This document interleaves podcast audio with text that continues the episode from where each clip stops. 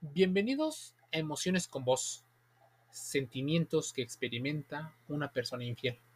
Sabes que la vida tiene etapas y esas etapas están de alguna manera regidas por lo que las emociones, los sentimientos y lo que la sociedad dice.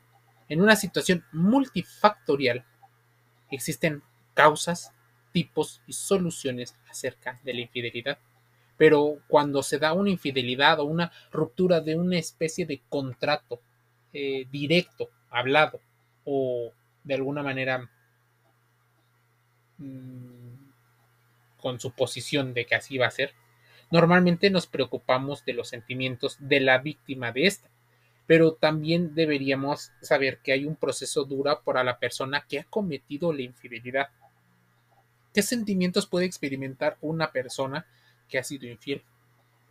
Lo que tal vez puedes sentir, y aquí estoy generalizando una parte, porque cada caso pudiera ser y tener sus propios matices.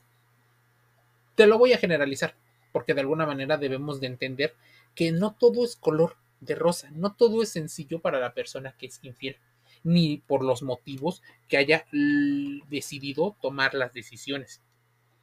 Lo que puede llegar a sentir una persona después de una infidelidad va a depender del tipo de persona, de sus valores, de sus creencias, de su personalidad, del tipo de infidelidad, de la frecuencia en la que lo haya sido, con quién fue infiel y cuáles fueron los motivos que los llevaron a tener estas acciones.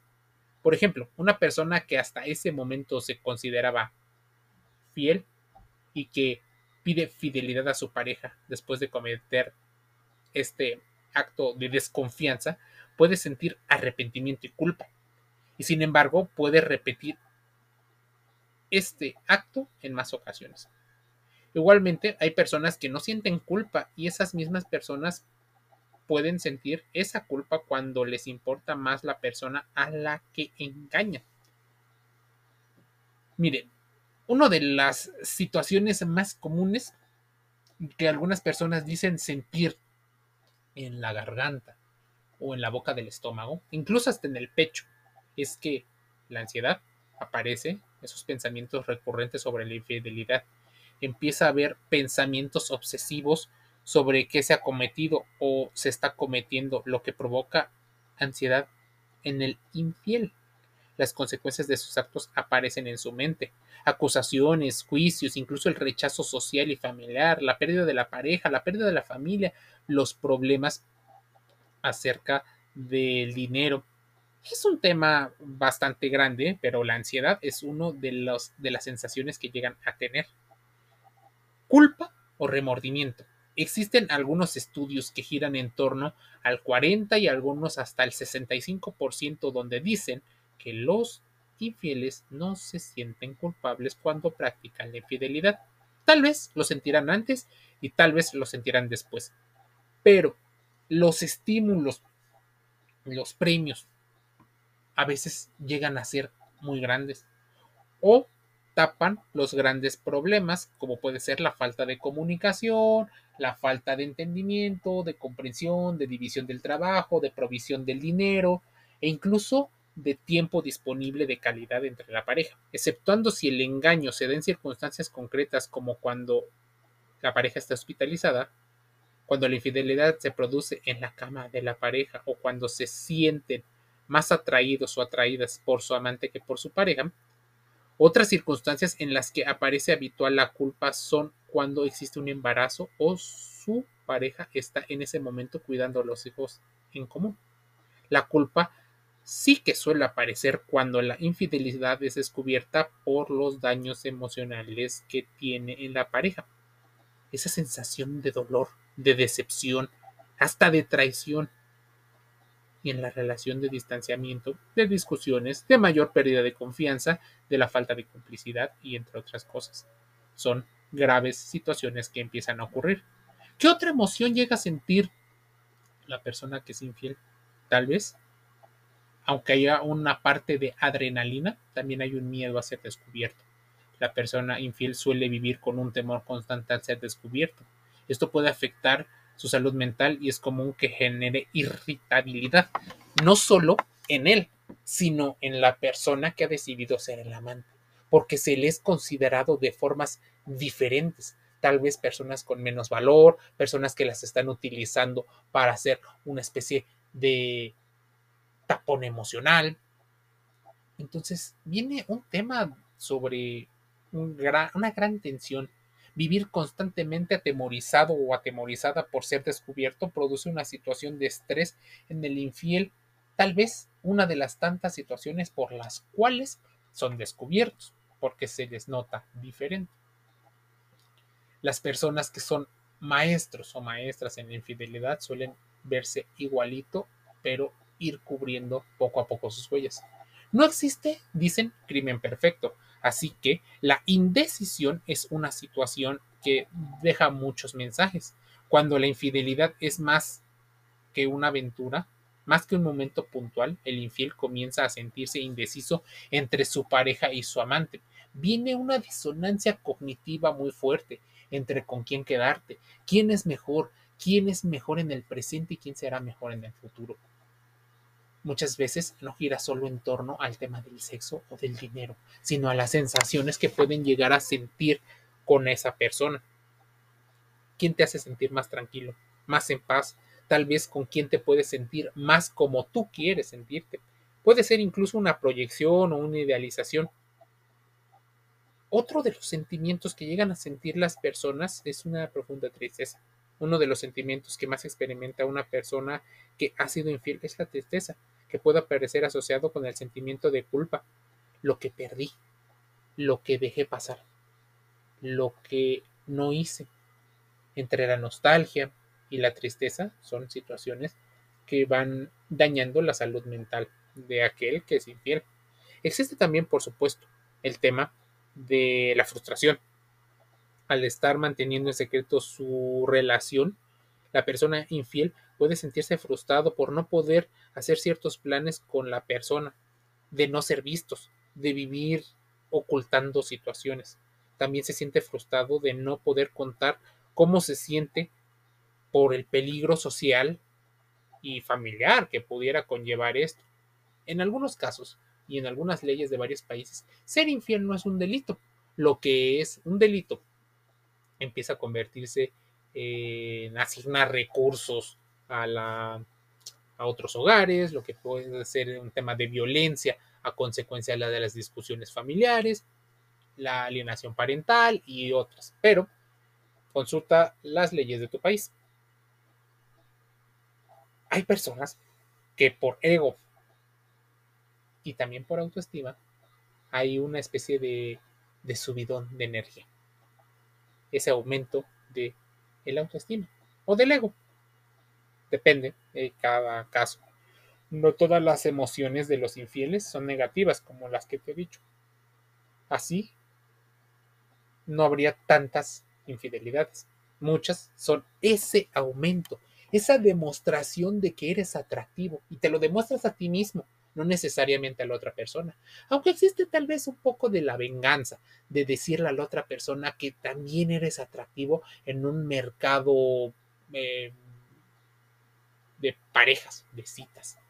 Si una persona ya no es tan valorado, tal vez por la rutina. Y de hecho tú sabes que la rutina, te lo hemos platicado en emociones con vos, la rutina y los hábitos, las costumbres, son importantes para solidificar un entorno se vuelve predecible. No todo el tiempo puedes vivir en lo sube y baja de las emociones. Es desgastante para la mente vivir todo el tiempo como novios.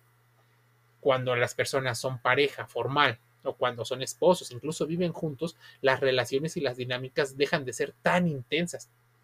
Así que aspirar a que sean así como un símbolo de demostración de cariño puede empezar a sembrar problemas a la hora de que la autoestima se refleja. El infiel o la infiel se sienten queridos, admirados.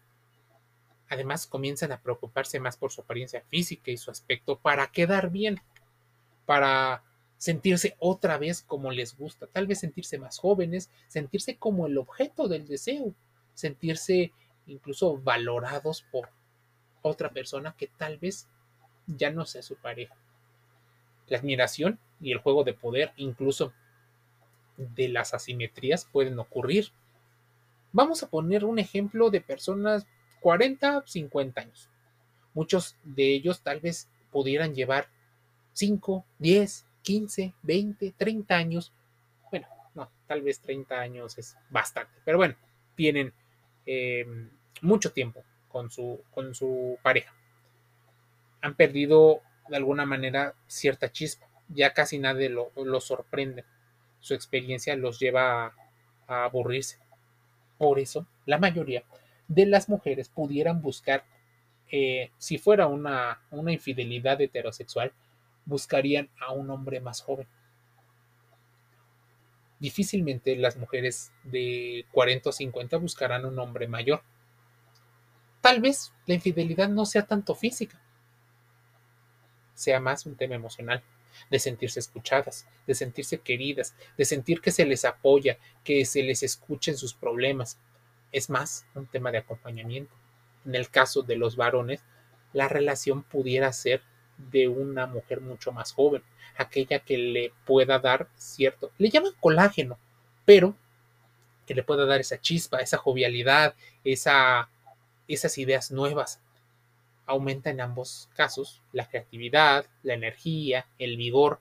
De hecho, algunas relaciones poliamorosas permiten esta parte eh, de las posibles infidelidades o de relacionarse con otras personas a modo de avivar la relación formal y estable. La idea gira en torno a que la prohibición hace que las personas que son seres sexuales experimenten emociones cada vez más fuertes. Para muchos, la ilusión y la energía son parte de los, de los premios y de los motivantes para ser infiel los encuentros con la amante o con el amante o los, porque pueden ser varios. Y ese, ese boom, ese shot de adrenalina, de oxitocina, de dopamina, de, de sustancias en el cerebro, crea algo muy fuerte. Los encuentros con su amante y su relación clandestina hace que el infiel se sienta nuevas ilusiones en la vida, tal vez nuevas ideas, nuevos proyectos, nuevas familias que formar. En el caso de la energía, están asociadas al aumento de la energía. Pero de no solo de la energía sexual, sino de la energía porque empiezas a sentir más satisfacción y alegría. Se sienten menos cansados y aunque esté muy ocupados, consiguen sacar tiempo para esa persona que es la amante o el amante. Tal vez es un hasta un regalo para ellos mismos. Puede ser de alguna manera hasta normal sentir cierta eh, culpa por el tema de la infidelidad. Pero también cuando alguien tiene creencias rígidas, absolutas y erróneas, suele culpar a los demás o al mundo de sus propios actos o como consecuencia y no responsabilizarse del porcentaje que le corresponde o asignarse mucho menos para sufrir menos las consecuencias. En la realidad, si tú en privado, asumes tus propias consecuencias y dices, oye, mira, yo tengo el 60, el 70% de la culpa. Yo hice esto, yo dejé de hacer esto.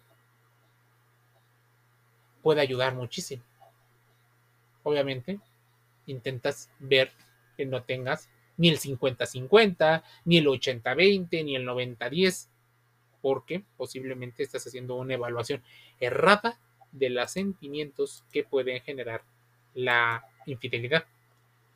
Mira, en algún podcast te hablé sobre las causas que pueden dar lugar a una infidelidad. Nunca se ha tenido la intención de ser infiel y se presenta la oportunidad, la insatisfacción con la pareja, creer que ya no hay amor, buscar alternativas actuales, una sensación de seguridad e inseguridad, monotonía en la, en la relación, revancha, inestabilidad emocional, pero existen distintos tipos de infidelidad en función de la intencionalidad, en la función de su naturaleza, en función del medio en que se realizan, porque pues, algunos son físicos, algunos son digitales, algunos simplemente son de tiempo, en función de sus implicaciones emocionales. Hay gente que solo tiene una implicación sexual, carnal, hay gente que involucra las emociones, de hecho la mayoría, aunque no quieran admitirlo, en función de los motivos que la originan. Muchos son sustitutivos algunos son casos hedonistas, En estos casos, el infiel no actúa movido por una carencia de su relación, sino simplemente porque le apetece, como un tema de entretenimiento, y no pondría eh, verse de otra manera, por una adicción, por un salir de un problema. Así que frecuentemente como consecuencia de una infidelidad, las parejas optan por poner fin a su relación. Sin embargo, esto no tiene por qué ser así y de hecho muchas veces no lo es. El aspecto más importante que se debe valorar es que si se desea seguir apostando por esta relación, de ser así, la infidelidad puede incluso ser uno de los elementos de una nueva perspectiva de pareja e incluso si se trabaja con los psicólogos pudiera y sin ser forzado una nueva forma de vinculación. En el caso de querer superar la fidelidad, apostar por mantener la relación, tampoco es que haya un borrón y cuenta nueva. Tampoco existe una única manera de hacerlo, como eh, muchos quisieran que haya, y aparte que fuera a corto plazo. Lo más importante, acudir a una terapia de pareja con un psicólogo, psicólogo profesional. Si no, la otra persona no quiere, no lo forces, no la forces. A final de cuentas, también tiene sus decisiones y también debería de hacerse responsable de su parte en la relación. Si alguien ya no quiere, simplemente déjalo por las buenas y emprende un nuevo camino. Emociones con voz, podcast gratis, reflexión en Spotify, en Google Podcast, en Amazon Music Audible, iHeartRadio, Apple iTunes y otros canales. Suscríbete y no te pierdas de todo el contenido que diario puedes ir escuchando. Tenemos más de 500 podcasts hablando sobre cómo las emociones influyen muchísimo en nuestra toma de decisiones y cómo pensamos. Existe hasta de falacias, formas de entender a la pareja, adicciones, padres e hijos, amantes. Hay muchos casos. Te invito a que te suscribas. Te un saludo.